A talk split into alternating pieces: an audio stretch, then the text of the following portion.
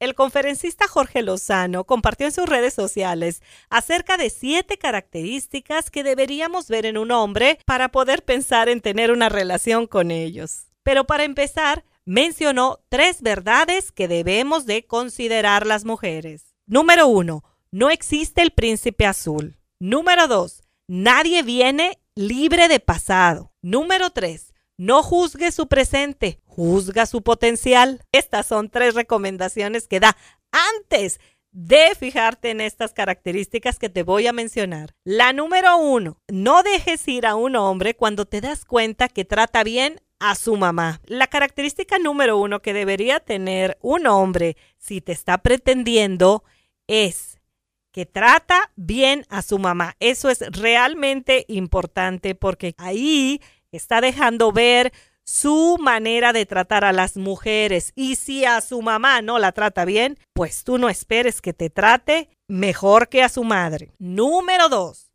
te da paz y tranquilidad cuando estás con él. Tú sientes como un refugio al estar con él. Número tres, que te pregunte por tu mascota. Con este punto, quizás es algún detalle, pero muestra que está al tanto de ti y de las cosas que te interesan. Número cuatro, que te defienda en público y te reclame en privado en caso de que sea necesario, pero siempre delante de las personas, ningún reclamo. Por lo contrario, que te defienda siempre. Número cinco, que busque cuidarte, no controlarte ni manipularte.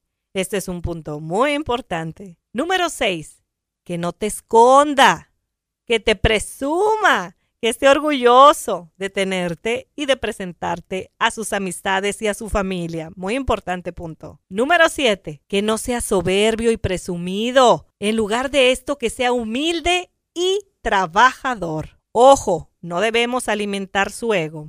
Estas son las siete características que si un hombre las tiene, no deberías dejarlo ir. Ah, lo olvidaba también da un extra punto para aquellos que sepan cocinar. Libérate de tus expectativas y mucho ojo al momento de elegir al hombre de tu vida.